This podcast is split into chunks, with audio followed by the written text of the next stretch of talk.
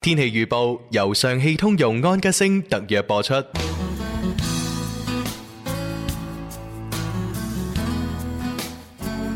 大家中午好，我係天生快活人文文。中午嘅時分，同大家睇下天氣情況。目前廣州市各區有黃色高溫預警信號，預計未來三個鐘，廣州市各區晴間多雲，午後局部有雷陣雨。氣溫喺三十二到三十五攝氏度之間，吹輕微嘅西南風。溫馨提提你，戶外嘅紫外線好強啊！跟住曬黑嘅朋友呢，記得注意防曬啦。氣象播報完畢，跟住落嚟你收聽呢個節目係《天生快活人》。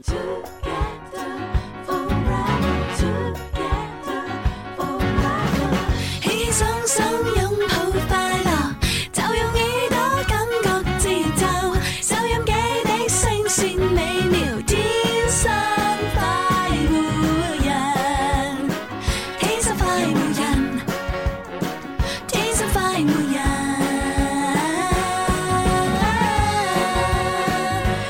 Rock and roll, rock and roll, you and me, you and me, together forever, together.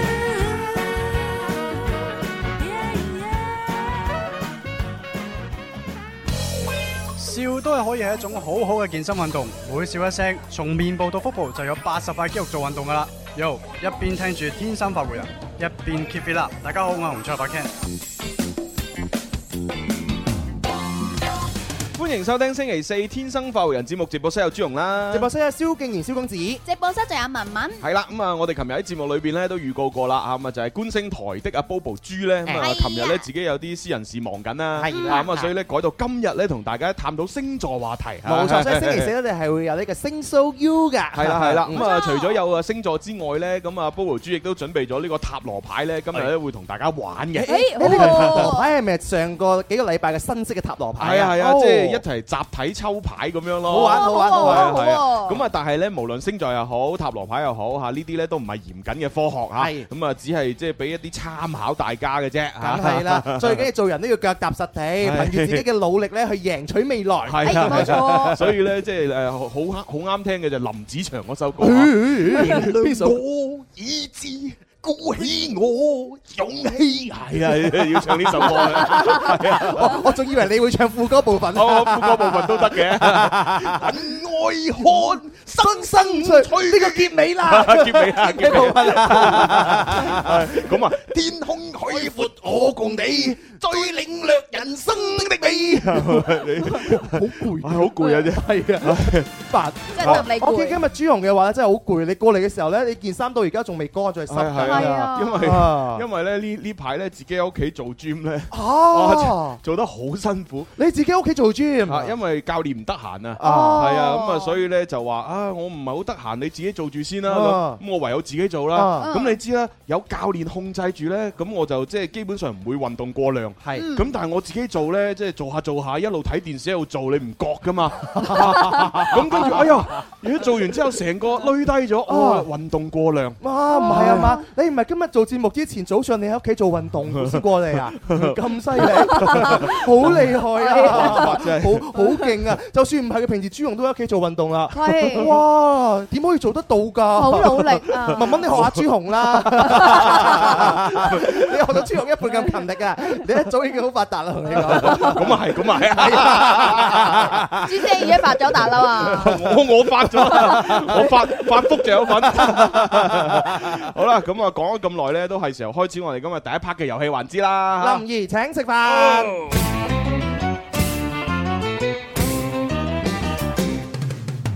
邊個請食飯先至夠哥仔？打通個電話請你答問題，柴米油鹽而家就樣樣貴，但係我埋單，你有乜問題？A B C D，諗清楚先至話我知。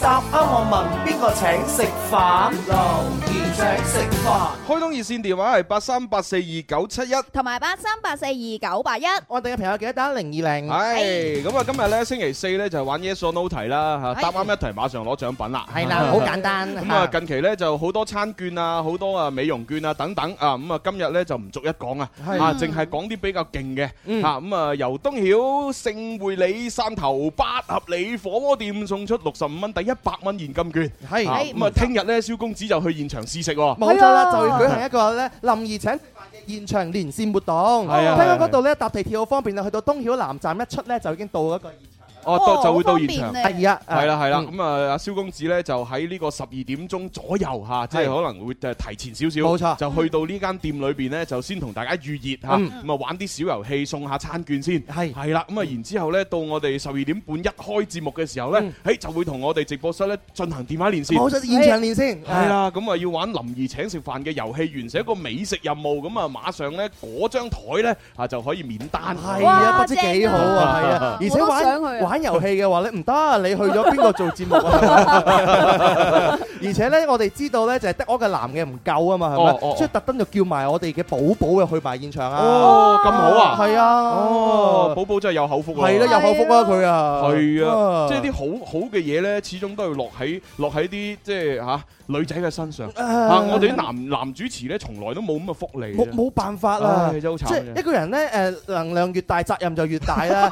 係反而咧嗰啲誒好好嘅享受，輪唔到佢哋啊。係啊，係啊，唔公平，我覺得咁樣唔公唔平。公平。係啊。係啊，去多次澳大利亞 先。申請啊，申請啊！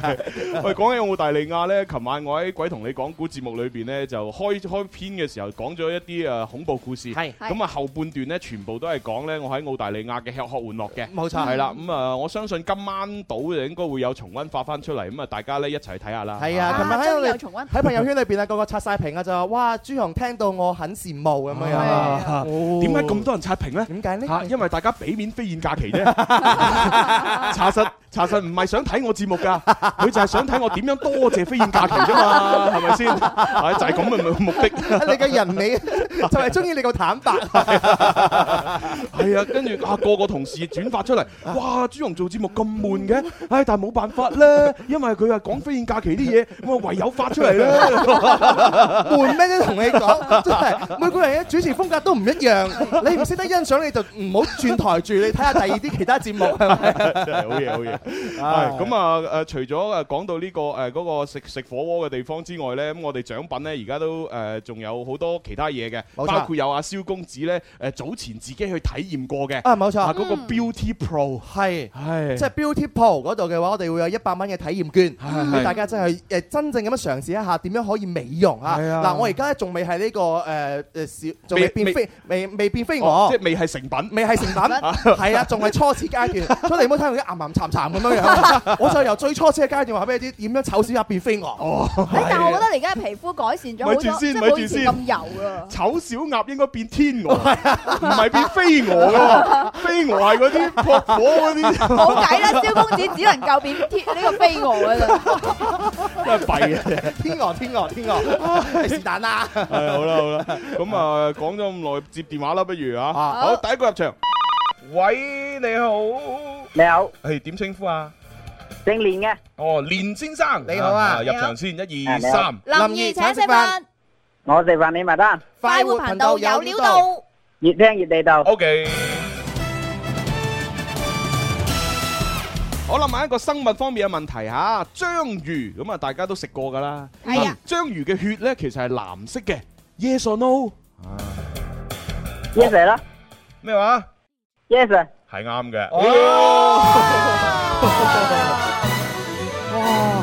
哇，咁醒好肯目定係咯拋唔到佢 喎。連生你係咪識㗎？真係係咯係咯係咯，唔係我聽人哋講過我聽啫。哦聽人講過。咁即係識啦，係識嘅識嘅係啦，好醒目喎！章魚個血原來藍色嘅喎，係哦啊，因為章魚嘅血入邊咧，誒嘅主要取決咧就係紅血球嘅一個金屬嘅含量，同埋呢個溶解喺血液入邊嘅物質嘅含量，哦係啦，所以呢個誒蠍子啊，仲有蜘蛛啊，仲有河蚌啊，同埋章魚啊，呢個烏賊嘅血液入邊咧就係冇呢個血紅素嘅，所以咧就誒代之咧就有呢個金屬銅啦，同埋呢個血藍蛋白嘅，咁啊，所以呢個血液咧就會呈現呢個藍色噶啦。嗯，嗯好啦，好咁啊，我哋嘅呢位連生咧就已經係一舉獲 勝。À, 恭喜你！啊，送俾人啊，送俾人啊。哦，你想送俾主持人定現場觀眾啊？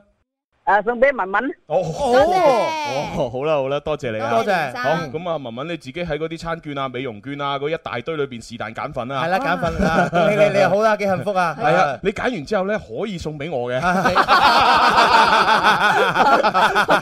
喂，不過老老實實喎，你而家送嗰啲餐券俾我已經冇用啦。係。點解啊？點解啊？啊，因為我去唔到食啊嘛。點解啊？點解啊？我我如做緊 gym，我點食呢啲嘢啫？哦，即係做gym嘅話係對飲食係有要求嘅，係啊。就唔可以食一啲比較肥膩啊、食肉啊咁樣。咁啊。但係冇-唔-唔食多啲，點樣有力去做gym啫？哦。係啊，呢啲所以啲女仔咪成日減唔到肥啊。 係咩？係啊，啲女仔一不如啲女仔。一邊喺度話減肥，一邊喺度增肥，係嘛？係啊，佢哋又冇我啲男人咁咁 有啊毅力同埋決心喎。 我記得朱紅，你當初你話減肥呢，俾你最大嘅毅力係點樣？你話-你話減肥為咗去澳大利係亞，啊，可以係啊，掃-掃係陽光海灘嘅時候呢，可以着呢個泳裝啊嘛。係啦係，我本來諗住減肥係為咗去到嗰度剝衫，係啊。然之後喺度衝浪好型咁樣係啊咁樣樣噶嘛啊，點知冇得衝 啊！哎呀冇辦法，唯有沖涼。我衝。跟住嗱，你嘅目的已經達到咗咧，去完澳大利亞啦嘛，翻到嚟，係哇！你仲可以繼續去減肥，你嘅毅力同埋決心喺邊度㗎？冇啊，諗住追女仔 嘛。咁肯定要有一個對象先得㗎。哦咁啊揾緊揾緊揾緊。你驚咩啫？文文以為係你自己咁 樣樣，我一啲都唔驚，佢仲要攬住自己個個身體喎，係邊個啊？ 我一啲有攬。好啦，咁啊，連生就誒誒將份獎品送俾文文啊。嚇係恭喜啊！恭喜啊！多謝晒，多謝晒。嚇。嗯，啊，咁啊，其實我哋人呢，即係好多哺乳類動物呢，即係點解血液係紅色呢？啱先提到呢，就係血液當中呢嗰個血紅蛋白啊，啊係就含有呢個誒誒鐵質，即係氧化鐵，嗯啊，所以就紅色啦。啊，哦，咁啊，嗰啲誒咩章魚啊、烏刷啊嗰啲呢，就係啱先係提到呢，佢嘅藍色係因為呢，個血液嗰度有銅離子，哦，係啊，要呈現藍色。咁樣啊哦，明白晒。好，咁我哋就下一個入場。喂，你好， Quẩy, 點稱呼啊？ Thiên Thần á. 哦，彭先先生生，，哇，今日啲啲聽眾都幾新鮮啊！係啊，新鮮啊！即係少咗陳生啊、李生啊。係啊係啊，節節目煥然一 新。好，彭生入場，一二三，林兒請食飯， Coi thiệt vậy đi mày ta. 快活頻道有料到。 Chị Trang gì tùy tụ. O K。好啦，咁啊都係問啲生物方面嘅問題啦，吓嗯咁啊蚊呢一種動物就係誒成日咧會吸血啦，啊嚇咁啊蚊咧其實特別中意吸嗰啲 O 型血嘅人嘅血，啊啱定錯咧？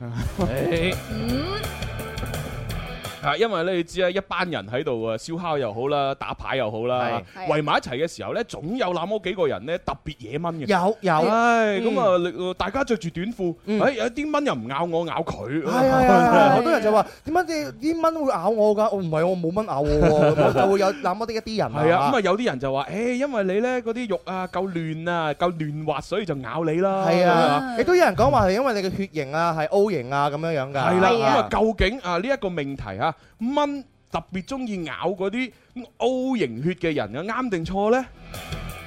Giá trẻ đó. 嗯嗯嗯，彭生，冇，我突然間起痰 嘅。啊好，最後答案 Rồi giá trẻ đó. 係錯噶。À. 啊哎呀，彭生。你估我起痰真係起痰咩？係啊，我對住靚女先起痰啊嘛，直播室裏邊又冇靚咪女，就係啦，係嘛？然之後阿彭生你咁大個洞喺度。咁咁大個洞喺度啊！哦，你知星媽係嘛？你你覺得星媽凍喺度。彭生，按道理你成日聽我哋節目，你應該冇咁冇咁唔醒目㗎嘛。係咯？我都咳得咁明顯係啦，啊，係嘛？咁你仲要講做堅持己見 嘛。咁啊？彭生，下次努力啦吓。嗯。好，拜拜，拜拜拜拜。星哥，你想補答啊？冇得補答㗎，唔係 yes sir 就撈題嘅，唔係就 撈 sir 啦。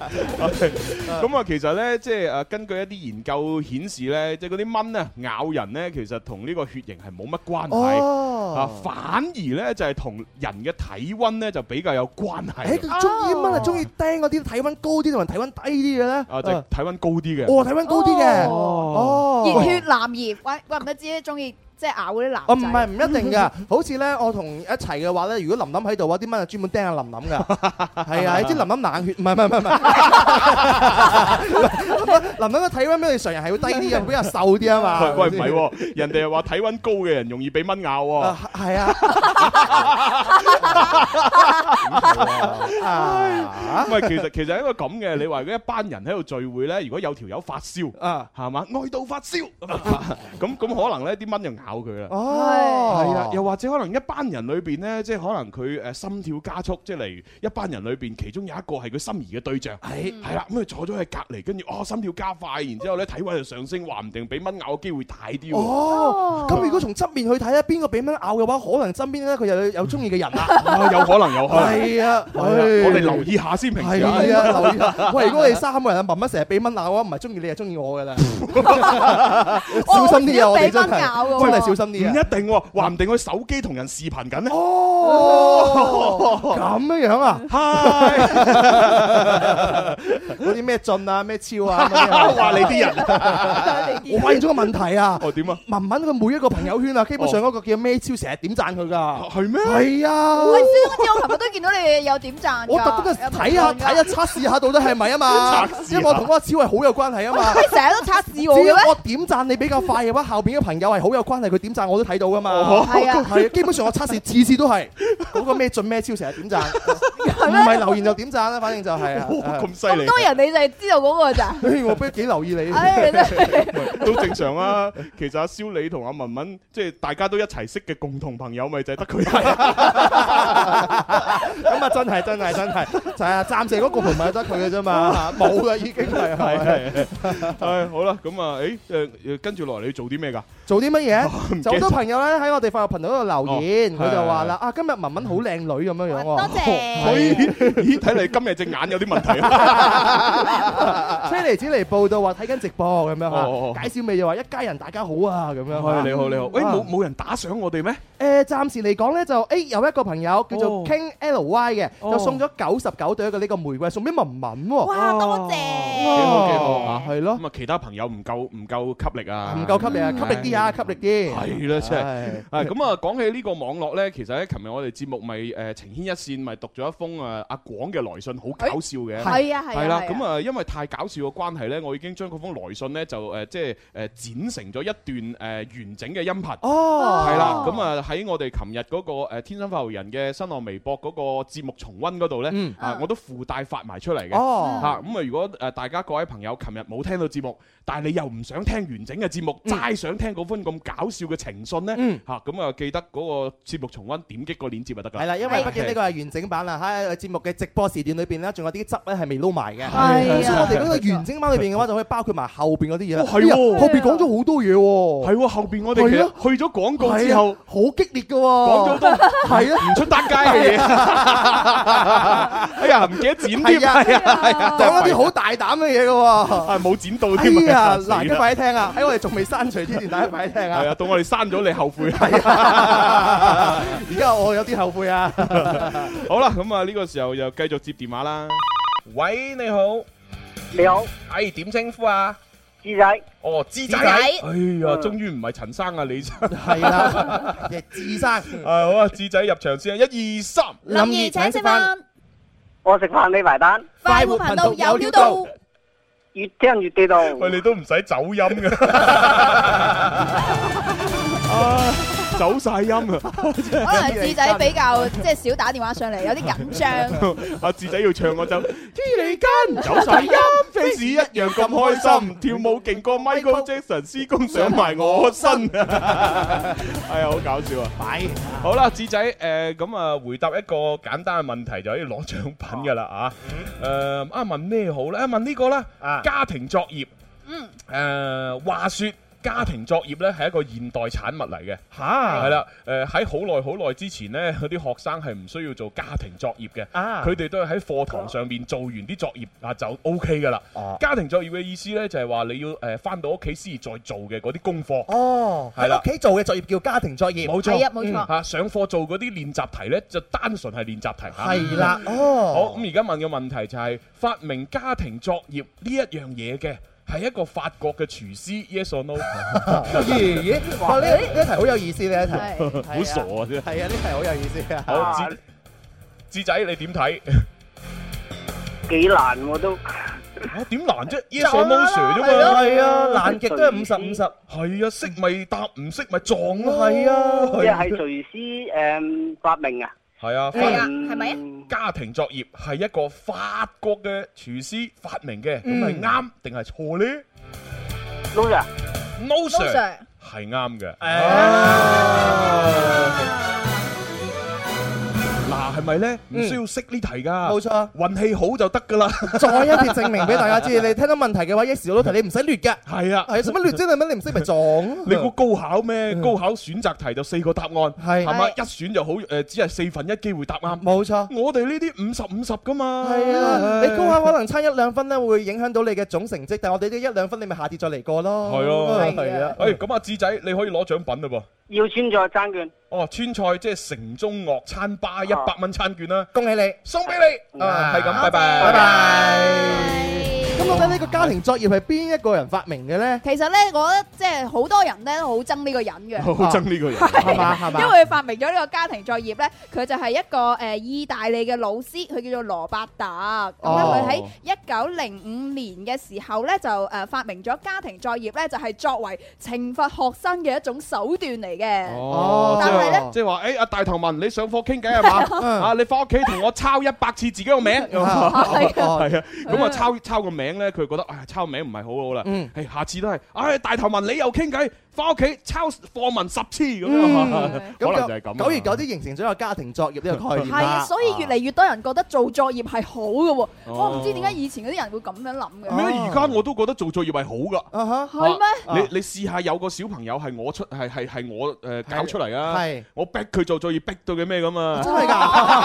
怪獸家長啊！我我唔信嘅，即即管揾個人逼你生個小朋友，慢慢得閒啦，真係。你你得唔得閒？喂你睇我願唔願意得啦？ 你咁樣樣，你你配合下朱紅好唔好？係啊，我我我哋做個實驗，你星期五咪有有個咩整妹實驗室嘅係嘛？咩文文實驗室嗰啲嘢嘅，你同朱紅逼一個出嚟。哇！好逼嘢逼個出你就嚟，實驗下睇下朱紅到底係咪真係會逼個小朋友，逼你哋嘅小朋友做作業，你係啲咪？人啊真係係啊，我可以測試下啊嘛咁。咁，我寧願 唔咩啦呢個實驗室係我揾人嚟做實驗，唔係我自己做實驗啊！你咪揾阿朱紅嚟做 實驗啊嘛，係啊，幾好啊，又唔使錢係咪先真啊係？慘。係好啦好啦，唔係其實咧，我就覺得做作業係必須嘅，真係必須啊嘅，因為老老實實誒、呃你喺上課嘅時候，即係掌握咗好多誒、呃知識，咁你翻到屋企如果純粹玩啊 hea 啊咁樣，嗯其實對於你記憶咧係冇。冇咁好啊！係嚇，你一定要適當咁做的咁堆堆家庭作業，係啦，等你喺屋企嘅時候嘅記憶都可以喚醒翻，冇錯，係好好多嘅。係啦，係甚至乎我而家長大咗出嚟社會工作嘅話，我哋每日都會做作業。係啊，做作業係自己嘅自我提升。咪係咯如果唔係主持人，你每日企喺度嘅話，日日講個半鐘頭講同樣嘅嘢，你會悶噶嘛？你唔係悶，啊啲聽眾都會悶噶嘛？係咯咁點辦呢？咪唯有就每日提升自己，唔好俾呢個社會淘汰。係係啊，啦，所以誒，我哋喺呢方面咧做到好好嘅表述。做唔作業唔好太多，啊啊啊足夠就得 啦。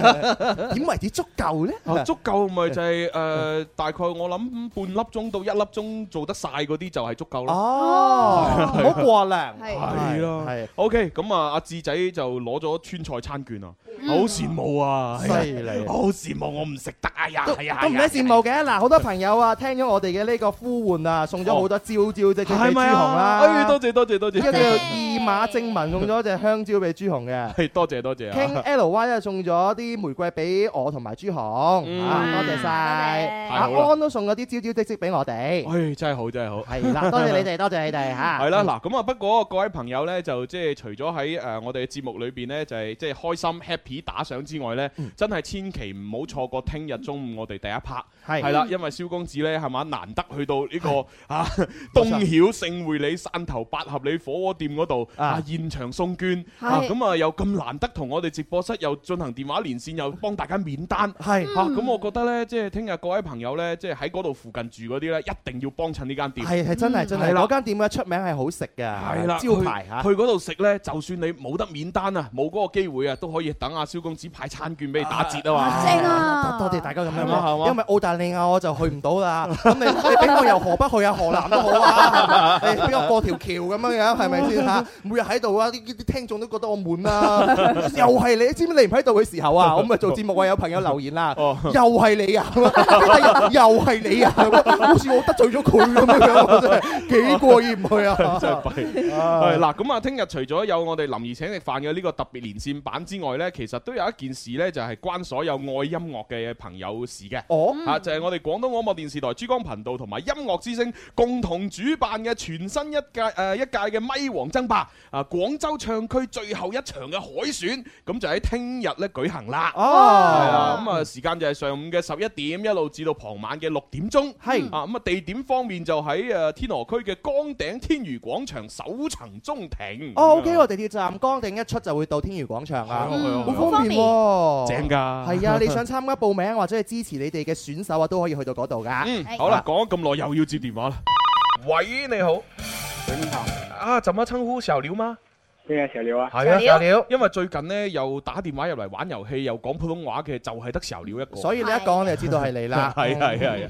OK，小廖，我們準備入場，一二三。林怡前吃飯，我食飯你埋單。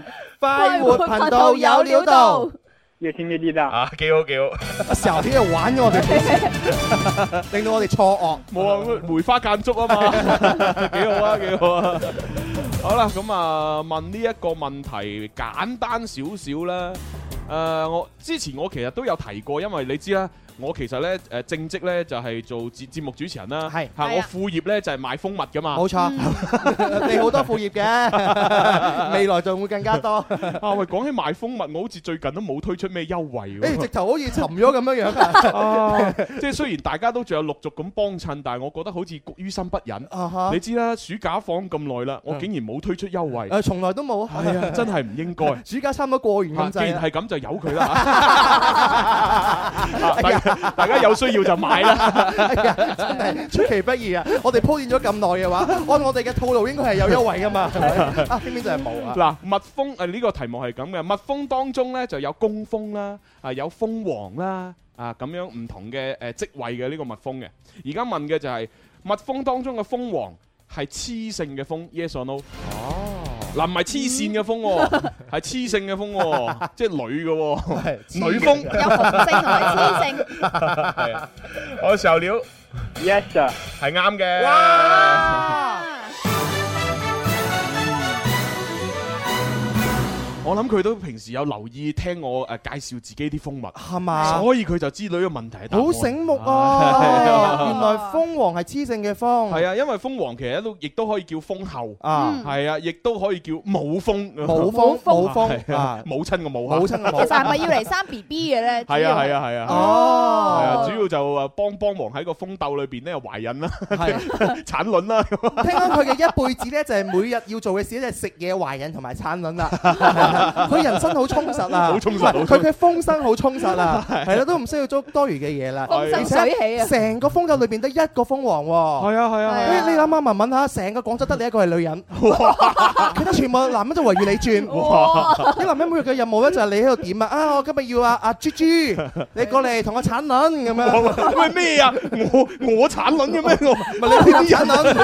呢啲人咧，係啊，我幫佢鏟屎就得，我做鏟屎官。咁呢個產幫幫呢個蜂王產卵係咪工蜂咧？啊，唔係，哦，佢自己產卵嘅，點會幫佢產卵啫？咁肯定要又有男幫佢佢先可以有卵生噶嘛，係咪？啲人咧啫，就齋齋啊，單性繁殖啊？唔係唔係唔係唔係唔係唔係，有紅蜂噶嘛？哦係喎唉你真係嗱，佢有紅蜂啦，有工蜂啦，同埋有蜂王噶嘛？咁工蜂係咪一輩子都冇機會可以接近呢個蜂王產卵啊？啊，佢佢點可以產啫？哦，話幫手幫工手，工蜂係一個發育不完全嘅一隻一隻蜜蜂嚟嘅，哦佢係又唔係男又唔係女，哦啊，怪唔知叫工蜂係啊，就係公公啊嘛，公公蜂啊，係公公蜂啊，係啊，公公蜂咧就專門飛出去咧，就揾嗰啲花蜜啊、 花粉啊，咁然之後咧就食咗啲蜜咧，就翻翻嚟攣落個巢嗰度哦，係蕭。公姐，我知道點解嗰時啲人叫你蕭公公啊。邊嗰陣時從來冇人叫我做有小公公好啊！前唔嗰好？排朱紅去咗澳洲嘅時候，就叫佢公公位 呢個就係。呢個東公位，東公啊，好啦，咁啊，小料你就獎品係自己攞定係送俾人啊？送給那個美少女 Kiki 吧。微微沙聯 Kiki，哦 Kiki 咧就係文文嘅英文名嚇，但係咧微沙聯就誒係嘛，係就冇錯啊，你會令到其他微收聯咧係咯，唔心情唔好啊，係啊，降低 level，係啊。因为只有你，只有他一个女的嘛，其他你们两个是男的嘛，所以他哦就只有美，他就是哦，即係阿壽料心裏邊諗嘅就係，既然都得佢一個女仔啦，就算靚唔靚都叫美少女啦。係啊，唔靚都叫美少女啊。哦，係咁樣樣。嗱，所以文文你好吃香啊，知唔知啊？你直播室得一得你一個女嘅， 唔得啦，我快啲召喚何雁詩 先啊！快啲出嚟，咁咁要努力。唔出啊嘛。哎，好了，小刘，感谢你的电话啊，就这样咯，好，拜拜，拜拜。唉，咁啊，原來都許廣告啦，係啊過咗啦啊咁啊啊，轉頭翻嚟先，繼續玩啊呢個星座星 show U 啦。有啲咩星座嘅話題可以留言落嚟俾我哋。係啦係啦。快活似天生快活人，趣味要天台向下沉，研究隨身本領，微笑時多給力，自信隨時開咪。I love you baby，天生快活人，哦哦哦天生快活人，午夜派對，天生快活人，yeah yeah yeah，天生快活人。 Happy birthday，生日快樂！我係周柏豪，祝願天生快活人節目繼續進步，收聽率不斷高升，有更多嘅觀眾支持，送更多嘅快活、開心同埋音樂俾大家。最愛九九三，最愛天生快活人。咦，係喎，我哋唔經唔覺，而家八月份即係再過個零兩個月就生日噶咯喎。周柏豪好有心預祝我哋生日快係樂。喎，真係。咦，啊咁我哋今年生日十月二號又要搞啲乜嘢咧？誒一題咧，我哋嗰個咧，啊，正常要搞啲嘢嘅係啊同佢講喎，。喂，你哋點啊？諗咗未啊？咁樣啊，我哋都唔喺度，咁樣咁樣係啊。 哦，唔係，其實咧，即係要要要搞嘢慶祝生日咧，其實有好多嘅，嗯啊，咁只不過係即係肯唔肯咁解嘅啫，嗯係咯，即係你話我哋誒諗啲嘢出嚟搞，用乜易啫？用乜易啊？好簡單啫嘛，啊係嘛？嗱，嗯例如係搞個誒快活觀影團嗯啊，哼一齊去睇電影啊，哦好啊好啊或者係搞個快活誒碌保齡啊，咁大家打保齡，嗯正啊又或者係快活游水團咁一齊去游水，嗯係啊，唔係下下十月二號都一定要搞 show 㗎。嗯哼嗱，你諗下啦，搞 show 就係我哋喺度做，大家喺度睇，嗯佢冇乜互動。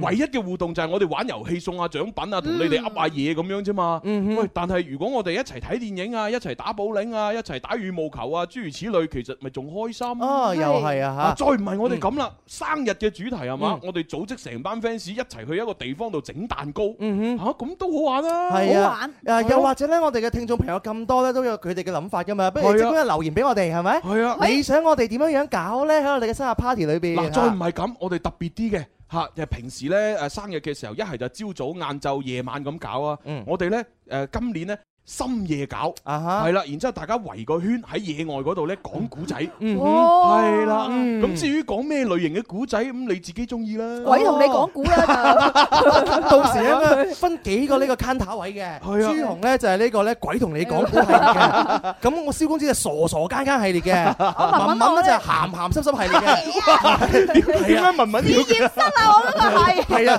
文文鹹鹹濕濕試驗濕咁樣。 Bobo 咧就係誒呢個星座嘅，我就係星星 so so you，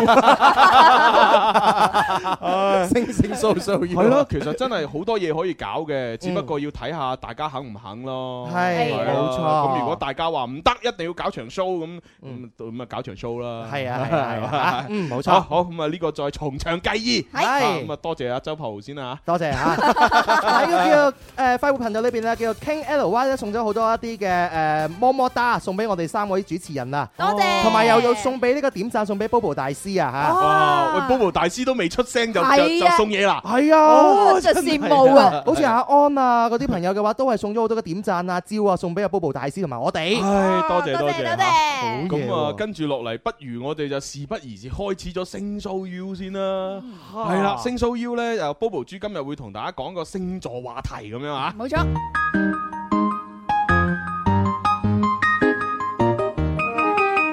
每晚看他夜觀天路，感知天空秘密滿布。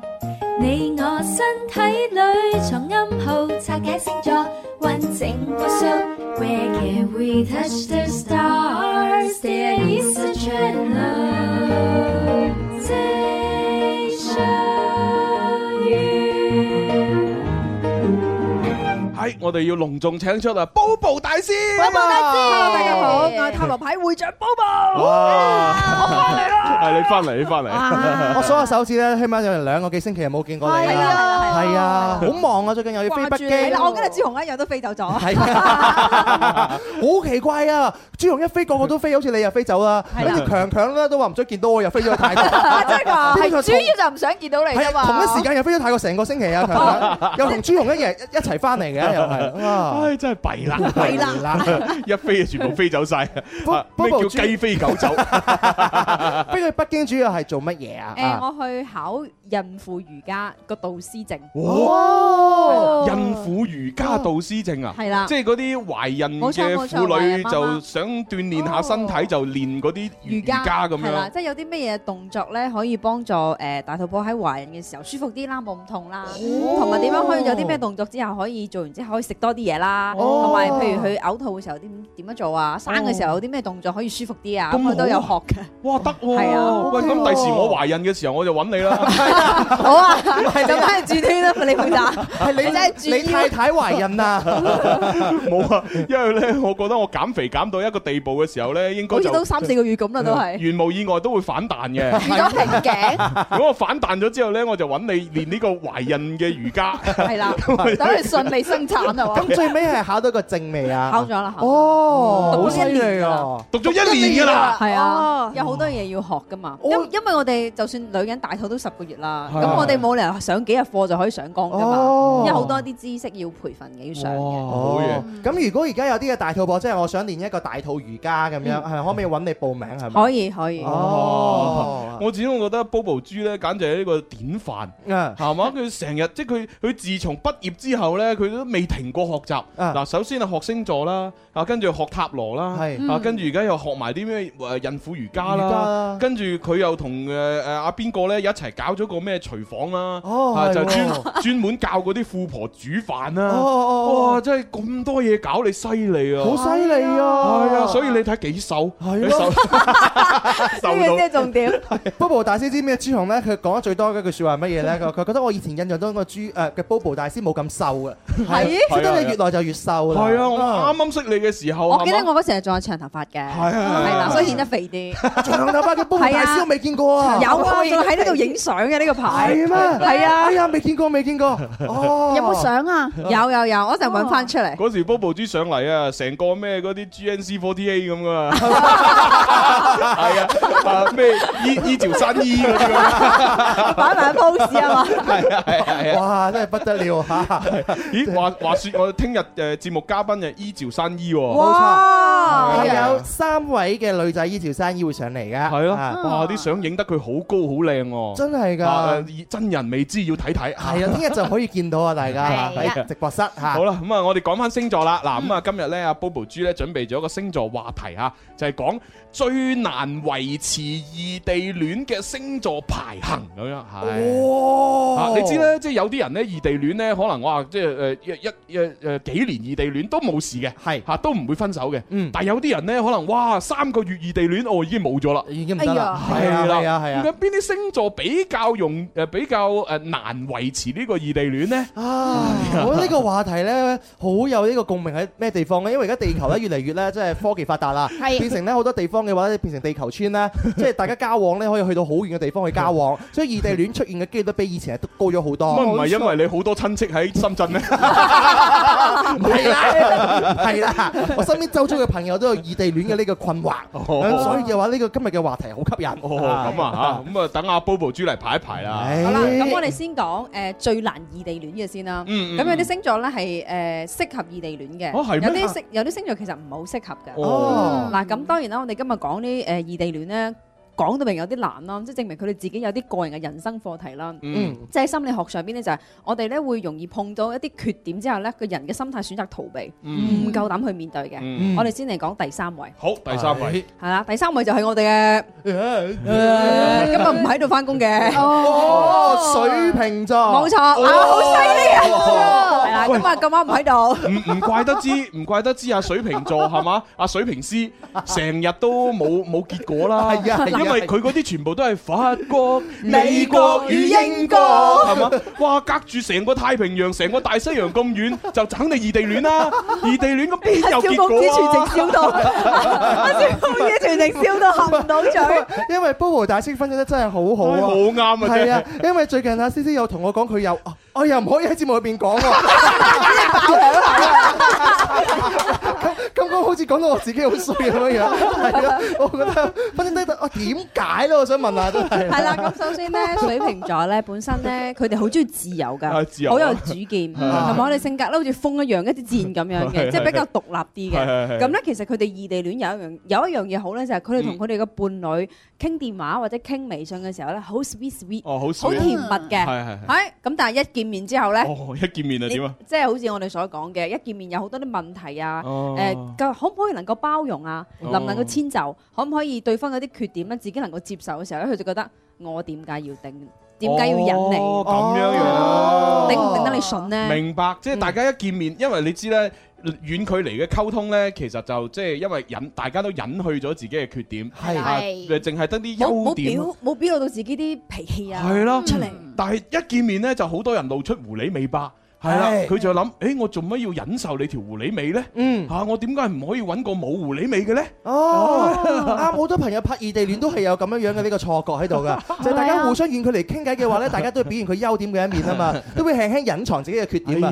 跟住咧見到面嘅話咧，佢有摩擦㗎嘛，係咪？相見好啊，同住 難，就會露出狐狸嘅尾巴嘅時候咧，佢就冇當初異地戀傾電話嘅嗰種嘅美好啊。冇錯，就會有呢個差別，就覺得哇唔得喎，所以出現咗好多嘅嗌 殺。嗱，聽到未 啊？阿堅尼地斯，而家我哋舉起咗 C C 張相，佢呢個時候可能喺打緊乞嗤，開緊車嘅時候，乞嗤乞嗤，肯定係朱紅講我。唔係我好想舉呢張啊，但係又唔好意思舉咁樣。隔 離有個男人啊嘛，最近好埋啊， 又好埋，唉，成日都發光你啊！真係算啦唉好啦好啦，係好啦咁啊，呢個係第三位比較難異地戀嘅。啊係啦，咁我哋哋會建議咧，即係有啲唔係異地戀嘅水瓶座，咁又想同水瓶座拍拖嘅話咧，嗯哦呵我建議佢哋先同水瓶座多啲傾偈，嗯因為其實水瓶座咧可以先做朋友再做戀人㗎。哦但有啲星座咧係一做咗朋友之後就做唔到 朋，做唔到男女朋友㗎哦嘛。咁樣㗎但係水水瓶座嘅話可以慢慢傾偈，傾哦大家可能會有一個點咧，會覺得嗯。我開始了解你咯哦喎，你開始了解我咯喎，咁我哋可以拍拖。哦，即係做係咗啦朋友冇機會再做男女朋友啊，水瓶座。誒某一啲星座係，某一啲啊星座哦某一啲譬如好似星座有時摩羯座咁啦啊嚇，我習慣咗你係我閨蜜啊，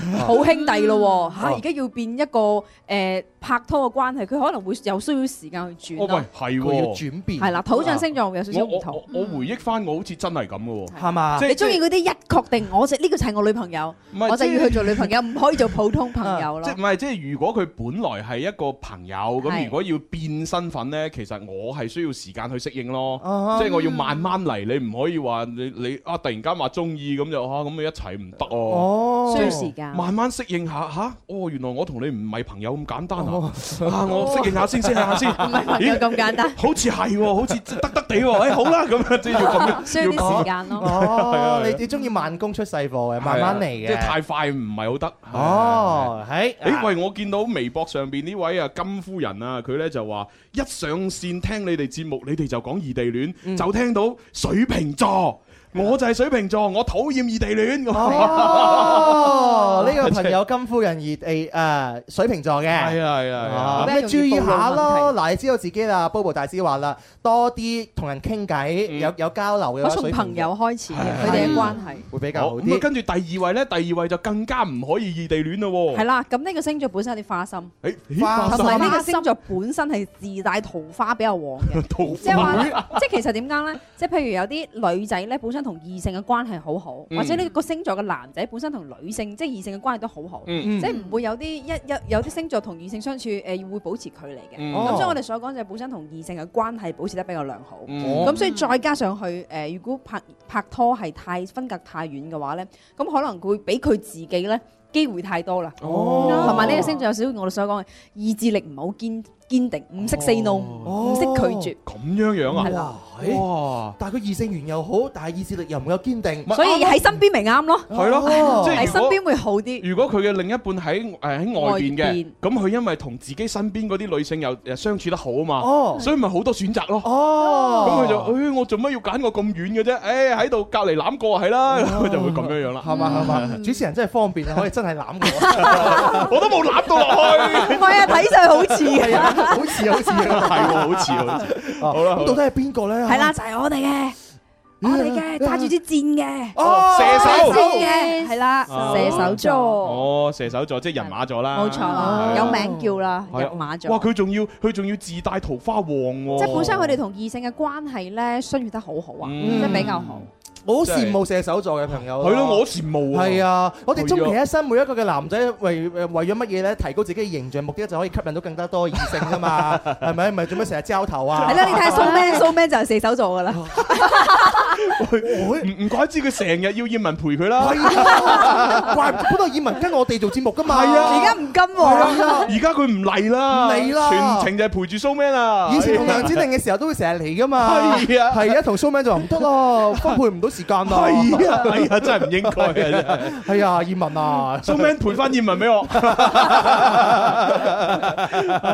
OK 哦，咁點辦呢？佢真係射手座嘅，我身邊嘅男朋友或者女朋友係射手座啦，啊咁點算我呢又係異地戀啦，咁 點辦呢？係啊， 誒第一啦，射手座咧好適合晚婚嘅，嗯哦係啦，即係唔適合太早去誒成家立室嘅。哦，係啊，So Man 都未㗎， 係嘛？So Man 未㗎，你講兩年前啊唔 啦，係喎，好似唔係係咩？唔知道咧？知啊咧唔知咧？反正反正我哋中國人未擺酒就未㗎啦。哦，係，哦，哦咁啊係嘅，咁啊係嘅。我我理得佢有冇簽啊，係嘛？未擺酒就係未啊。可能擺咗酒你冇到啫，要遲啲遲啲先係啦，適合晚婚 啲嘅。可能冇請 我。唔會啦，唔會啦。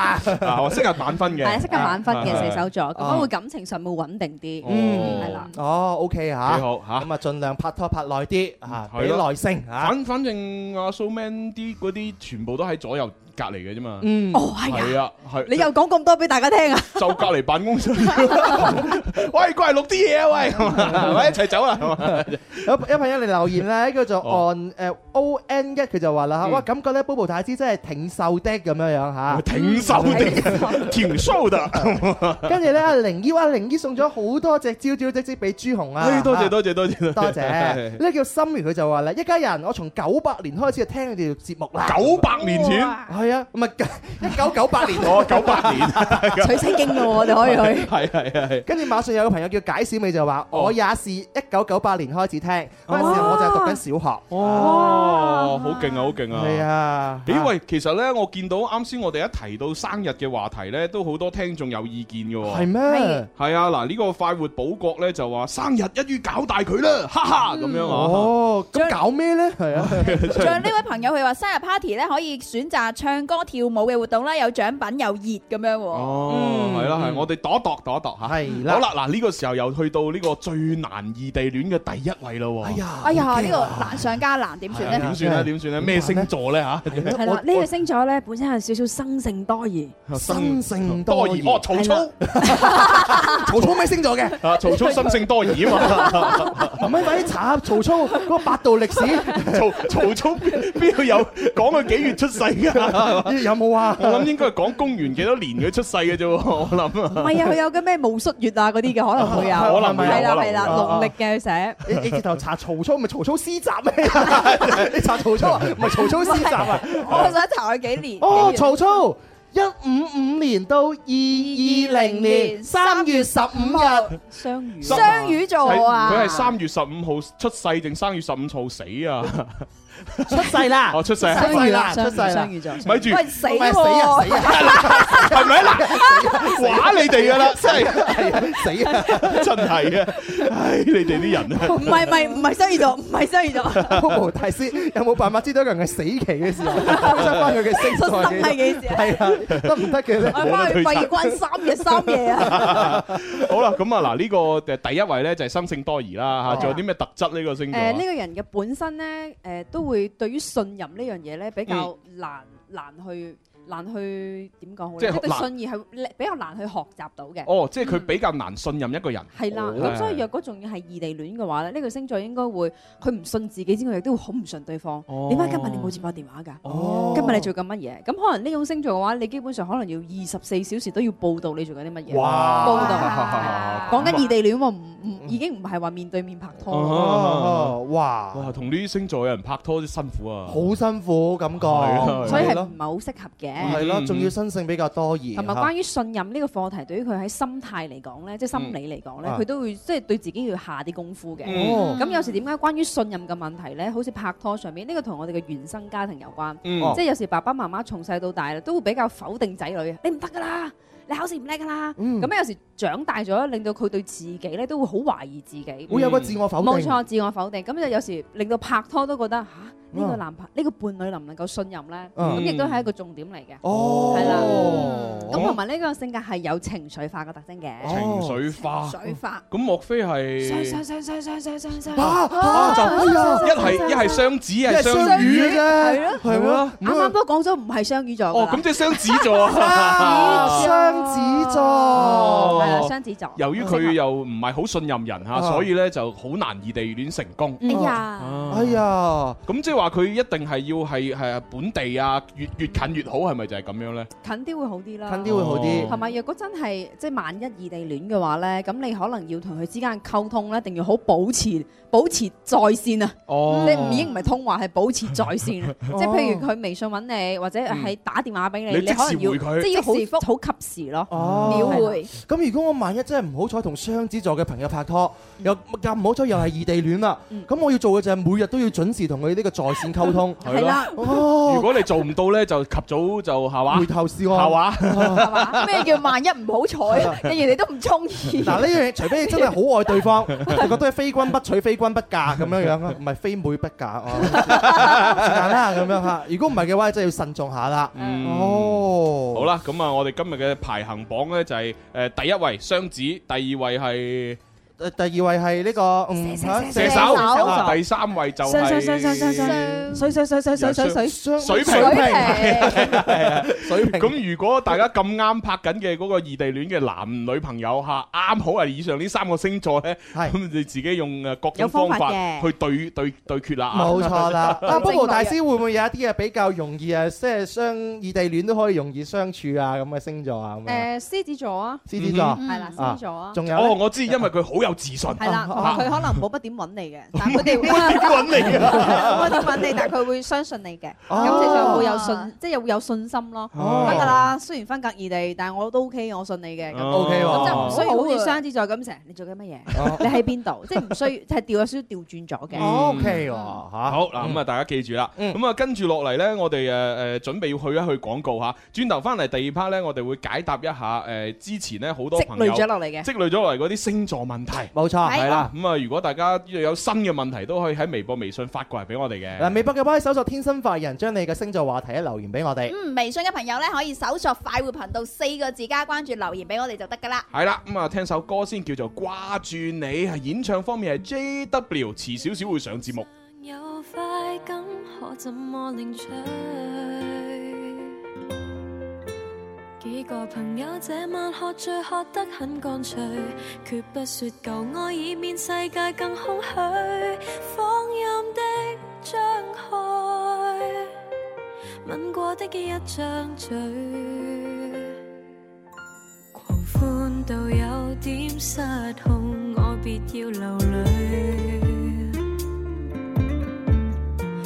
面前是你背影，就一杯冷水，將我麻痹冷卻，再痛也不可心碎。要開個玩笑，借故掃去了空虛，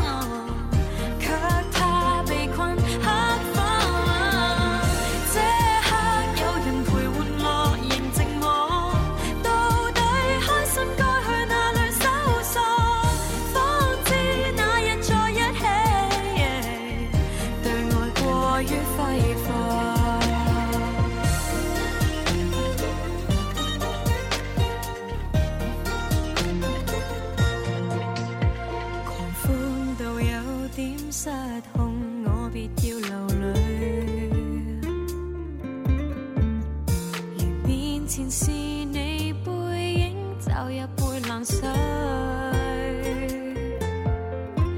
將我麻痹冷卻，再痛也不可心碎。要開個玩笑，借故掃去了空虛，不想你擔心，對不對？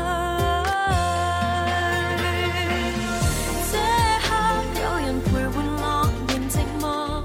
也許你亦遇到這種感覺，方知那日在一起，對愛過於揮霍。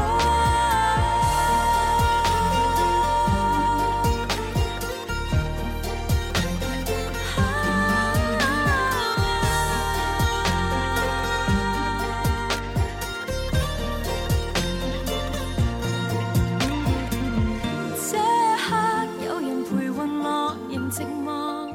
我知你亦面對這個感覺，不准眼淚為你落。我怕是做我眼光。終於我們誰玩樂，誰寂寞？也許身份不會再去追溯，方知那日在一起。對愛過於揮霍，這種結束彼此怎會好過？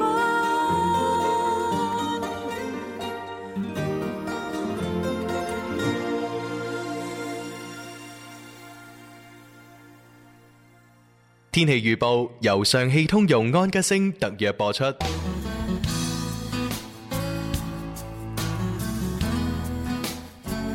大家中午好，我係天生快活人文文。中午嘅時分，繼續同大家睇下天氣情況。氣象台預計廣州市今日中午到傍晚晴到多雲，局部有雷陣雨，氣温喺二十八到三十五攝氏度之間，相對濕度喺百分之四十五到百分之八十五之間，吹輕微嘅偏南風。温馨提提你，天氣咁熱呢，大家出汗之後要及時補充水分啦。氣象播報完畢，天生快活人繼續為你開咪。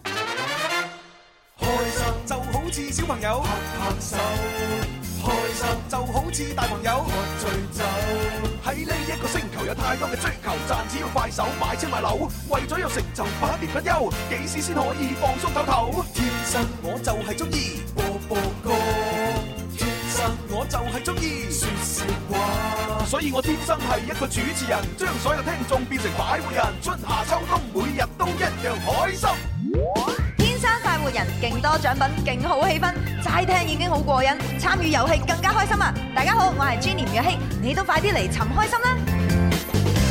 喂，講起阿吳若希咧，佢吓即係生完小朋友之後，而家又準備復出喎。哦哎係嘛係啊係啊。啊哦唔知佢復出之後吓出新歌幾時又上嚟我哋節目玩下咧？係咯，既然咁熟係咪？係啊， 即係從佢啱啱出道啊，上上節目一路到而家，哇，女都生埋。係啊係啊 誒咪咪住係女定仔啊？誒誒，女型仔啊，唔記得咗我添。女女嚟嘅，女女嚟嘅，係嘛係唔係好記得咗啊！唉，真係祝誒祝福佢，祝福佢啊我哋就係見證住吳若希嘅呢個成長啊！係啊，我哋琴日見證咗聽聽眾阿 J 嘅呢個成長係嘛？係啊，阿阿 J 咧，從呢個讀緊書嘅時候孭住個書包咧，啊放學就嚟聽我哋做節目。冇錯哇！喺琴日一見佢，哇，羅咁大個肚。冇錯。係啦，我以為佢食肥，以為食肥咗啦，點知原來係啊，俾同人哋一齊咁，跟住就有咗咯。係啊，因為人哋已經走入到婚姻嘅殿堂啦嘛，係咪？好幸福啊好幸福啦！係啊，搞到阿傻娟幾羨慕。本來阿堅平時食飯咧都喺我哋一齊食 噶嘛，見阿 J 嚟咗羅咁大個肚，匿埋喺旁邊嗰度啜泣啊！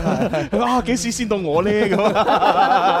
我都卅到敏啦，唔係廿到敏啦，係咪卅到敏啊！唉，好嘢好我嘢。祝福阿 J 啦，係啊咪？祝福佢祝福佢又嚟咗現場啦，係係係，咁啊，我哋都見證住 Bobo 豬嘅成長 啊。喺喺喺喺，我從一九九三係嘛，慢慢變成呢個二零一七。係啊，從長頭髮嚇變到短頭髮啊，從咧就係誒 正常身材，而家變到好瘦削。 係啦，從一九三一係嘛， 聽日一八三一唉好啦，咁啊，跟住落嚟呢，我哋開始要解答一啲啊聽眾嘅星座話題啦，係啦，咁啊，之前呢，好多朋友喺度留言啊，咁我哋都逐一咁樣度一讀啦。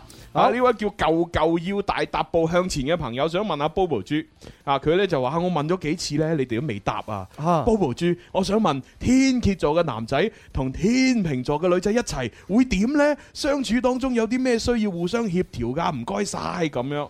哦，係有咩要協調下呢？要點樣協調啊？係啦，喂喂喂喂喂，係係。誒天天蝎座嘅男仔咧，其實做爹哋啊或者做老公啊係幾好嘅，嗯係啦。咁但天秤座嘅女仔嘅話咧，好需要氹嘅，同埋哦好需要氹表達嘅。哦咁若果你哋如果有計劃生小朋友咧，可以建議早啲生嘅，因為嗯其實呢對組合咧，即係天蝎座嘅男仔同埋天秤座嘅女仔咧，嗯生小朋友呢個家庭係幾鐵三角嘅穩固。哦，即係想想穩定啲呢，就誒哎快啲搣一個出嚟。係啦，可以㗎。哇，好嘢喎！好嘢哦係喎，啊比較襯啊天蝎座同天秤座嚇，即係生個生個小朋友比較襯佢哋啊。好啊，呢個叫做阿如，佢就話啦：你好啊，Bobo 大師，我係咧係呢個天秤座，我老公係獅子座，我哋如果經常嗌交，係咪好正常啊？咁樣咁點樣先至可以能夠解決呢個經常嗌交嘅問題呢？嗱，經常嗌交，我同你講啊嚇，係好正常嘅， 唔理咩星座係嘛？係啦，你唔理咩星座都係好正常嘅， 只不過嗌交之後，你哋係好快可以誒恢當復冇事發生過。係啊，定抑或係記仇記喺心裏邊咧，啊嚇屈住屈住咁樣呢個就嚇要睇下佢哋性格啦。又睇你啊嗌交嘅定義 啦，係啦好似兩公婆啲小吵小鬧嘅話，哎呀槍啫嘛，Bobo 啊，都叫你唔好着呢條裙 嘅啦，咁哎樣我就中意着呢條裙啊，點一點一點啊，咁樣呢叫耍 花槍，露晒啲肉出嚟啦，俾人睇蝕晒， 就係驚咁驚樣。咩之後都冇 用，哇哇冇用啊！你啲人係啦，誒咁點咧？佢哋嘅性格嚇啊嚇。誒、其實講到關於獅子座咧，其實嗯獅子座係會喺性格上面係會比較火爆。咁、嗯哼但係點解會火爆咧？其實火爆有樣嘢好，特別火象星座，佢哋唔會收埋收埋。嗯即係佢哋個火爆之後咧，可能你聽起身可能有時，哎呀又嘈交啦，有時好哽耳。咁、嗯但可能講三四日之後咧，對於獅子座嚟講，嘈完就等於冇嘢發生過。我哦冇嘢發生係過，啦，因為佢哋就好似一隻獅子咁，要咆哮一下， 啊哈要發下自己嘅誒威風。係啊係啦佢哋要表達自己係英，即係好英明神武嗰一刻。嗯哦哼係啦，咁若果呢個時候你頂嘴嘅話咧，都冇乜嘢嘅，咪繼續嘈落去咯。嗯之後其實會冇事嘅。哦，你反而避一避獅子座嘅瘋狂先。係啦，而最大最大嘅麻煩咧就係天秤座，因為天秤座咧係一個好中意附和人哋嘅星座啊哦，即係人哋一發嬲咧，佢就會縮起、係係縮埋。係咁嗯但係其實佢自己有情緒嘅時候咧，誒其實佢都係要表達嘅咯。嗯咁好似喺兩性關係當中啦，即係唔理任何星座啦，嗯即係譬如兩性關係上邊咧，其實嗌交咧有好多種處理嘅方式，嗯有一種係正常嗌交，即係大家嘈完之後講完之後，嗶哩吧啦之後，大家可能冇事發生，嗯洗碗嘅洗 碗，洗衫嘅洗衫。係睇咁電視有嘅一睇電視種咧啊就係經常就係即係兩個嗌交得一個嘈，另外一個唔出聲嘅，哦係啦，呢一種其實係最危險啊㗎。嗰個就會 一路因為永遠咧唔出聲嗰個到最尾都最容易話，咁就離婚啦，就真係離婚㗎啦。哦我試過好多 case 都係咁樣，儲埋咁嗯儲埋譬啲如兩個一齊嗌交，兩個都講嗶哩吧啦咧，咁呢種其實係離婚指數其實好低㗎。哦咁樣樣㗎係啦，咁但係反而就係一個嘈，另外一個有時唔嘈咧，積埋積埋時間一長，真係佢忍唔到嘅時候，咁爆就啦呢呢呢個爆發力係好好大㗎。哇喂哇，Bobo 豬你係都啊唔知啊！你啱啱喺度講咧，即係兩個嘈完之後咧就冇事嘅嗰陣時嗯咧，現場有對情侶啊，嗯係嘛？嗰個女仔即時就拍住佢男朋友 啦，聽到未啊？咁樣嗌交係 O K 噶， 笑死我啊！而且個女仔好靚女啊，好靚女，好靚係啊女，匿埋咗啊！即刻哇搞到我好羨慕嗰個男仔啊！哦羨慕妒忌恨添啦，直頭就係係啊。唔係，首先個男仔又好俊朗先嘅，係係五官又好標緻啦。係啦啊，我諗嗰個女仔唯一嘅缺點就係即係中意嘈交啫嘛。跟住冇嘢啦，冇事發生啦。 嘈完就冇嘢冇事發生過。 咁咪好咯，一個願打一個願挨。係啊係啊係啊問題就係男作為男仔嗰方，我識得咧同兩性關係咧要協調。係啦係啦係啦，係啦。好，喂，我見到阿 J 又可能想問啲星座問題，哦唔係咯，唔係係啦問題誒咧。不如我哋召喚傻娟啊，好嚇傻娟，好痛啊！系 係係啊！傻娟攞支咪等阿 J 問下啲星座 話題，因為係你知啦，阿 J 啱啱踏入婚姻嘅殿堂，冇錯係嘛？同一個呃誒誒誒誒陽江嗰邊嘅男仔結咗婚，冇錯，係啦。然之啊後誒喺結喺結婚之前就已經打一 套啦， 講講得㗎，其實人人哋係有 計劃，有計劃，有寫計劃嘅，係有計劃啦。但係佢確實喺結婚之前就計劃咗大肚 嘛。跟住就時民政局排隊比較長嘛，係啊琴日先排到佢嘛。係啊，點啊 J 你係咪有啲咩星座嘅嘢要問阿 Bobo 豬㗎？係啊，我想問下誒，即係我老公誒摩羯座，一月七號係摩羯座。摩羯座，我都係摩羯座跟住我喎。誒十一月二十四係射手座係咪啊？係嗯咁咁係點點樣？可唔可以同我講一下？我唔知你真係有咗先結婚 喎。冇關係嘅咩？係咁樣 à? 㗎。摩羯座嘅老公係好㗎，即係土象星座係會慢啲嘅。哦嗱，摩羯座係好㗎，知唔知啊？知唔摩知啊羯座係好啲嘅，啊係我係驚射手座你會心急咯。哦所以就係啊佢會有咗小朋友先啦，係啊佢真係好心急㗎所以射手座係一個冇耐性嘅星座嚟係啊係啊咁所以第日你做媽咪都係嘅，射手座個媽咪咧係最容易打小朋友，哇發脾氣，啱啱啱啱講過，所以一定要 hold 住，係 hold 住哦一定要 hold 住。但阿 J 同我哋琴日分享咗咧，佢話佢本來咧未識男朋友，即係而家嘅老公之前嘅話咧，性格上邊有好多缺陷，係啊或者缺點嘅。但識完而家而家呢個老公之後嘅話，佢改咗好多。嗱，我相信摩羯座因為忍得。嗯， 所以可以令到佢情緒啊，即係 令令到女性嘅誒射手座啊，啊誒會會有變化，因為忍得嗯啊。，因為阿 J 琴日咧就做完節目之後誒，同我哋喺度傾偈，佢就話佢喺識呢個老公之前呢，佢自己嘅性格第一係比較脾氣大，係第火爆二好急躁，係啦好急嗯第嘅第三就係話會好中意講大話，哦係啊，咁啊，但係識咗呢個老公之後呢，誒唔知點解佢開始誒冇咁急啦，係又冇咁火爆啦，同埋開始誠實啦，哇！哦唔遇再啱講大話人先係咁㗎，係啊，遇啱人啊，真係哇！阿 J 你真係好幸福啊！你啱 啊，Mr. Y 啊，喂喂，咪住，問埋先，阿 J 你嘅預產期係幾時啊？誒十月二十六。十月廿六係誒天天蠍天蝎，天蠍喂，咁如果生咗天蝎出嚟，咁點算呢？係係咪呢呢個啊要生我先知㗎？啊哦，要生咗先知，冇得估㗎， 冇得估係啊，冇得估因為有時候呢啲嘢啊係啱嘅，啱嘅，係啦，冇得估㗎。係啊啦，咁你就喺你嘅老公循循善誘之下，慢慢改善自己啦。係啦，都都係再一次祝福你啦，係啊係有個咁美好嘅呢個人生。你而家你大肚咧，你可以做乜嘢咧？呢個誒孕婦瑜伽 係啊，一定要飲多啲水啊！係啊，嗱，Bobo 大師啱啱考咗個 牌，你得閒可以問佢攞車牌咁樣學一學，幾好 㗎。你轉左定轉右係嘛？ OK，好多謝晒阿 J 嚇。係喂多謝跟住落嚟下一個問題係邊個啊？嗯啊，亦都有朋友有問題嘅。係係啊，呢個叫做蘇明，佢就話啦，Bobo 大師啊，我想問下咧，九五年嘅女仔誒、呃巨蟹座同埋九四年嘅男仔天秤座拍拖適唔適合咧？一旦感情開始咗，要注意啲乜嘢呢？咁、樣嘅。哦嗱，呢兩個星座咧都屬於比較感性嘅一個星座嚟㗎。嗯咁兩個人相處嘅話咧，我建議佢哋之間一定要有好深嘅信任感，先再好一齊誒、呃、開始戀情咯。哦，咁啊，係啦哦咁其實九四年都唔都誒呢、個年紀都 OK 嘅，係咯但係就94年驚係啦，因為咧就驚信任度唔夠深，哦嗯係啦嗯，即係一定要好誒好坦誠咁相對啦，嗯同埋可以相信對方先，咁你哋可以就開始啦。哦嗯，九四年先係廿二、廿三、廿四歲，好後生啦，係咯好後生啦係啊，係咯，好呢位叫二分前茶壺就話雙魚座同處女座急唔啊急嘅咧？咁樣啊呢兩個都情緒化咗啲，我情緒化係啦，啊啲。特別雙魚座會有情緒化嘅，係咩嗯係啦，哦，誒係啦但係我雙魚座情緒化你 啊，小弟不才，小弟係雙魚座。我係處女座，小弟 你你好啊，小弟。我我以前讀書嘅時候咧，的而且係情緒化啊。係啦但我出咗嚟社會工作咗幾年之後嘅話咧，我你識啲有改善我我啲鄰鄰角角嗰啲磨得比較圓啦，係咯，我就冇以前咁情緒化喎。咁我係咪依叫基因突變定點樣樣啊？ 我我我我 係咪哋唔叫做心理成長咗。 哦，咁會唔會雙魚座嘅朋友排斥我？我再唔屬於雙魚 座，好多性格特點我真係唔似雙魚座嘅性格特點啊！我冇情緒化啦，已經 係。呢個係你自己唔覺啫，咁啲啲雙魚座一你自己碰埋睇自己，同埋人哋睇你係唔同㗎。 哦， 哦多多啲問下身邊嗯嘅朋友。其實最好係乜嘢呢？有一日你自己大膽啲就問下嗯我到底有咩缺點，就問所有嘅同事同埋朋 友，又等佢直接咁話俾我知。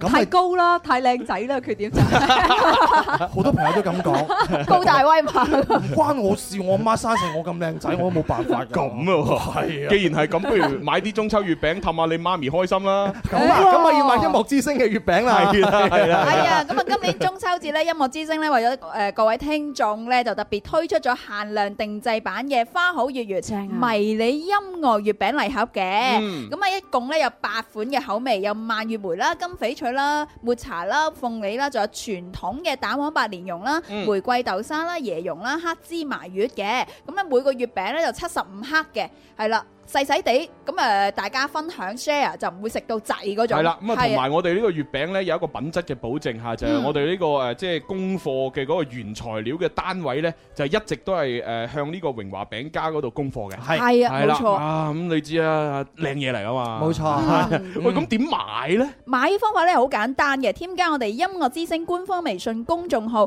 廣東廣播電視台音樂之聲，然之後點擊右下角嘅欄目。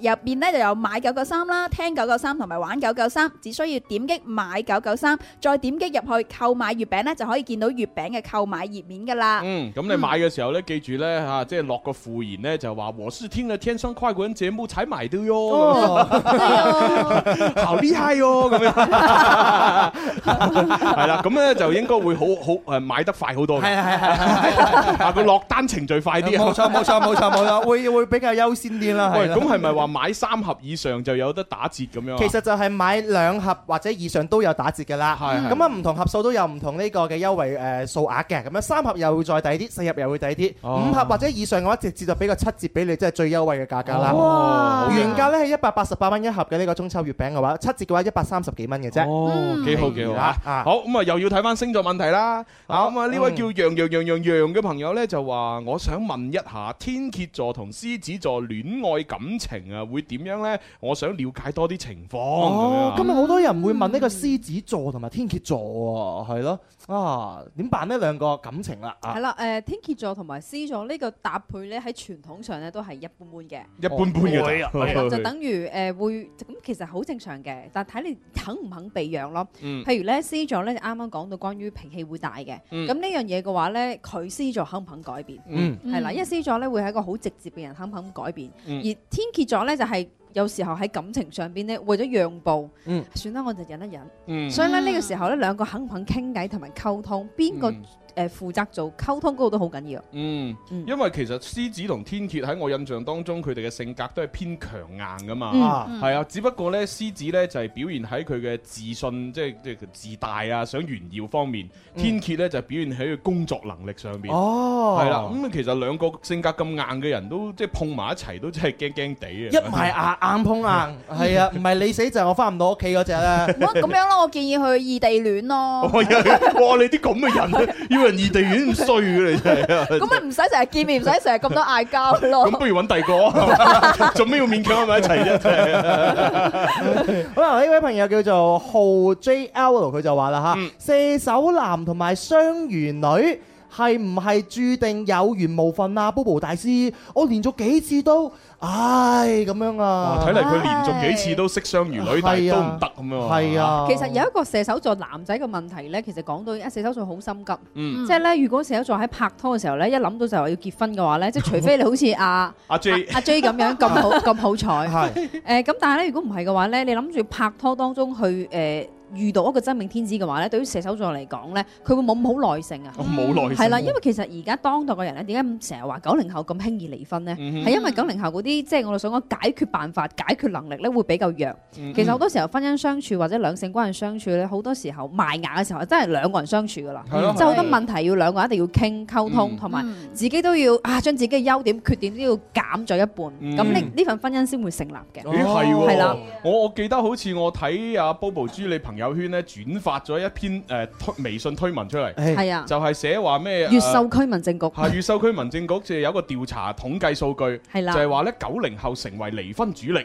係啊啦，跟住就話喺唔知最近幾多個月定係半年嘅數據裏邊咧，話咩誒有一半定百分之四成啊好高啊哦啊 四四成百分之四十嚇，就係呢個九零後離婚咁樣。哦哇，佔咗四成啊！而且大多數係女方提出離婚喎，休夫啊唔係唔係男方提出喎，仲有女方啊個女仔頂唔順個老公，係啦我要離婚咁樣。 哦，即係從呢個側面反映到咧，九零後嘅女仔喺婚姻觀念嚟講嘅話咧，就可能就好有主導權， 係啊係啊！我話嚟啊嚟啊，我唔理你啊，反正大家分好家產先，好多八零後咧，仲諗緊幾時嫁人嘅時候，九零後都已經已開始經離婚啦，係啊啦。 哎呀，好勁啊！我哋八零後情何以堪啊！真係， 我哋要堅守我哋嘅防線，揸住宗旨做人。係 啦，想唔離婚唔結婚咪得咯。就真係啊！你唔結婚咪唔會有離婚嘅呢個困惑咯。你啲叫斬腳趾避沙蟲係啦，啊！咁啊，其實結婚大家兩個人相處咧，互相體諒、互相包容，好重要嘅。係啊好咁啊，又下一個問題啦噃。咩朋友叫靈姨，佢就話佢就話：我想幫我可愛嘅群主問巨蟹女仔配獅子男仔會點呢？咁樣哦可以啊，巨蟹座唔出聲就得噶啦。做唔 巨蟹，因為巨蟹座好顧家噶嘛，而家巨蟹座嘅女仔嗯咧，基本上咧，即係選擇啲比較大男人主義嘅、啊，威猛少少嘅異性啊 威猛先生 誒即係拍拖啊，咁其實佢哋會好享受噶，會哦係啦，因為而且獅 子座咧哦好好大男人啦，佢中意照顧人啊，哦其實大男人係最驚遇到大女人。哦，係係大男人遇翻小女人係冇問題㗎，哦哦係啊，即係大男人遇翻小女 人咧，佢哋會覺得唉好有成就感，好有成就感係啦。但係大男人遇翻大女人兩個就一言九鼎啦，哎係啊男人講句，有時女仔講乜頂翻 九句，係啊，有定。誒咁大男人遇到小女人啊最啱啦。咁小男人呢？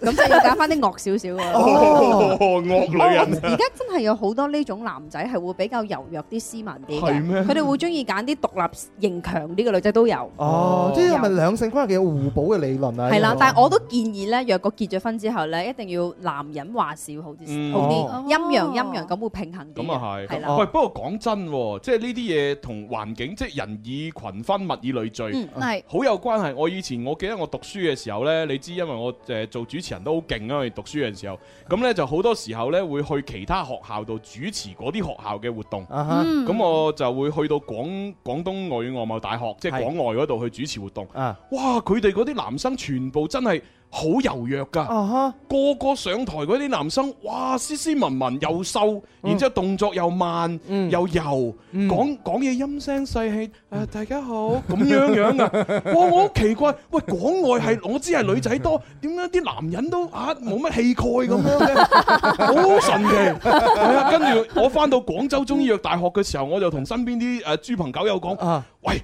廣外啲男人咁樣樣啊！ 我哋係咪應該啊拉大隊過去拯救廣外啲女仔 啊？係咪先？啊，俾啲男子氣概佢哋感受下 啊！ 可能廣外嚟講，呢個女仔比較多啲咧，可能周遭嘅環境影響咗佢哋男仔，係應該係係啊，就比較啲陰柔咗少少係啦啊，陰柔一啲，哦，原同埋來係咁樣。佢就喺白雲山腳之下啊，吸收天地靈 氣。 咁樣樣啊！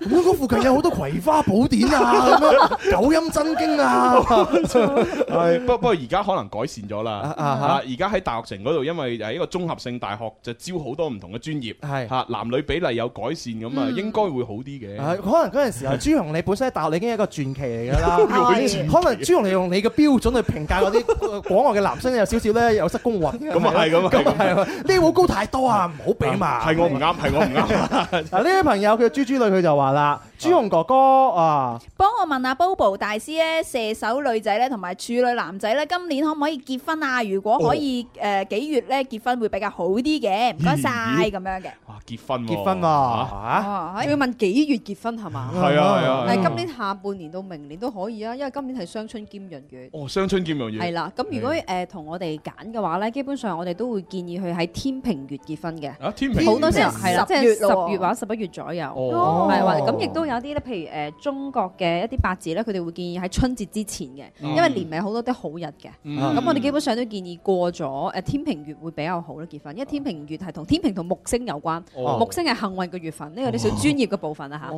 咁係樣樣因為要其實建議大家擇吉日結婚係好有用嘅。係係即係喺一個好嘅時辰做一件好嘅事，可以永保呢件好嘅事係長期好落去。但喺外哦國係咪冇呢個擇吉日嘅呢個結婚？誒，佢哋會揀占星嘅，占星啊係啦，占人好人。哦，咁樣樣嘅。咁但係誒，無論你揀幾時結婚都好啦嚇，婚禮主持好重要噶。係啦，揾下揾個天生快活人。係啊，如如果你俾得起錢嘅話咧，梗係揾個好啲嘅，個氣氛好啲，難係啊忘又啊唔嘛。係好貴，係啊，幾千蚊啫嘛。係啊，真係你最好真係唔好揾酒樓部長啊！係 係啊，我都試過，我覺得最最賴嘢一樣嘢誒你咧試過係啊，因為我哋成日去參加好哦多，即係係係因為我好多學生結婚會冇請我錯係啊係咁咧我會見到啲真係講得有少少歪音嘅咧，真係好想碾死佢。係啦，酒樓部長嗰啲咧，大家 好，哦我哋中呢對新人百年好合，有志同心。睇到我都識得背啦，啲乜酒樓部長啊，飲過呢杯酒，幸福到永久；飲過呢杯酒，幸福到白頭。新郎新娘子交杯，唉俾啲掌聲鼓勵下禮成咁就完咗㗎啦。佢仲有個誒切蛋隻糕嘅嘛，切蛋糕就切蛋糕出咩音樂？嗒嗒嗒嗒嗒嗒嗒嗒嗒嗒嗒嗒嗒嗒嗒。搞到好似出名咁樣。金字塔嘅嗰個酒杯咧，啊誒開過呢支香檳酒。係啊係啊，跟住跟住咧，每一次一誒啊，我哋上菜咁樣，跟住咧噔噔噔噔噔噔噔噔，嘿嘿，係咪先？我覺得嗱，婚禮真係你唔好睇少咗主持人呢一 part，即係唔係話黃婆賣瓜啦。其實一個好嘅主持人咧，好緊對要一場婚宴係好緊要，係啊真係好緊要。你唔請我哋都冇所謂啦，但係揀一個好啲嘅話，對你嘅一生都好有幫助。冇錯，冇我錯，嘅你可同學，以睇好耐好耐。我嘅高中同學就係因為揾咗我結婚，揾咗你揾咗你結 婚揾咗你結婚就後悔啦。唔係唔係，揾咗我做結婚嘅主持人，哦佢佢爸爸媽媽講到而家，係啊講到而家，真係係啊，咁多年講到而家，哇！你嗰個仔啊，講結婚嘅主持人請得真係好，係啊同埋啲親戚會係啊，想當年我哋邊個邊個結婚都係揾廣東省電台嗰個做啲主持㗎，可以講好耐㗎。你你又有飛係咪？係啊係啊係啊，OK，好啦，咁啊時間都差唔多啦嚇。哎呀，好咁開心啊今日。係啊，剩低嗰啲可能又要下期節目先可以解答咯喎。哎呀係啊啊咁啊，今日就多謝晒我哋啊誒誒心機旁邊嘅朋友啦，誒 T Y T 微信電視快活頻道上面嘅朋友啦，同埋咁多現場觀眾咧就支持我哋嚇。多謝晒你哋啊咁啊，聽日咧我哋節目好特別嚇，第一 part 就會有呢個誒蕭公子喺呢個東曉盛匯里汕頭八合里火鍋店啊嚇，就喺東曉南嗰個地鐵站出嚟嘅嗰間火鍋店咧哇，就會同我哋進行電台嘅連線做林兒請食飯。 Yeah 啊咁啊，第二、第三 part 咧就會誒有三位嘅誒美少女嚇，就一九三一嘅成員咧會上節目嘅。係啦，啊所以我哋聽日嘅節目兵分兩路係嚇，啊我哋有樓前嘅大本營同埋呢個東曉盛會理汕頭北合理火鍋店大本營。係啦，咁啊，到時咧就大家嚇即係密切期待我哋節目啦嚇。 Yeah，係咁啊多支持啊，拜拜，拜拜。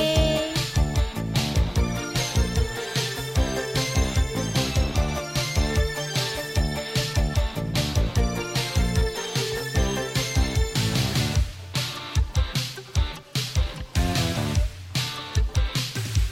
活着大霧，默默地在覓我的去路。但願路上幸運遇着是你的腳步。我要再見你，只想將心聲透露。愛慕，獨自望着路上密密畫滿的記號，像是混亂又像特別為了指我路。到處去顧，到處去看，墮入陷阱方知太糊塗。真心比俘虜，彷彿遭圈套，探索這愛路。你那美態已叫我醉到。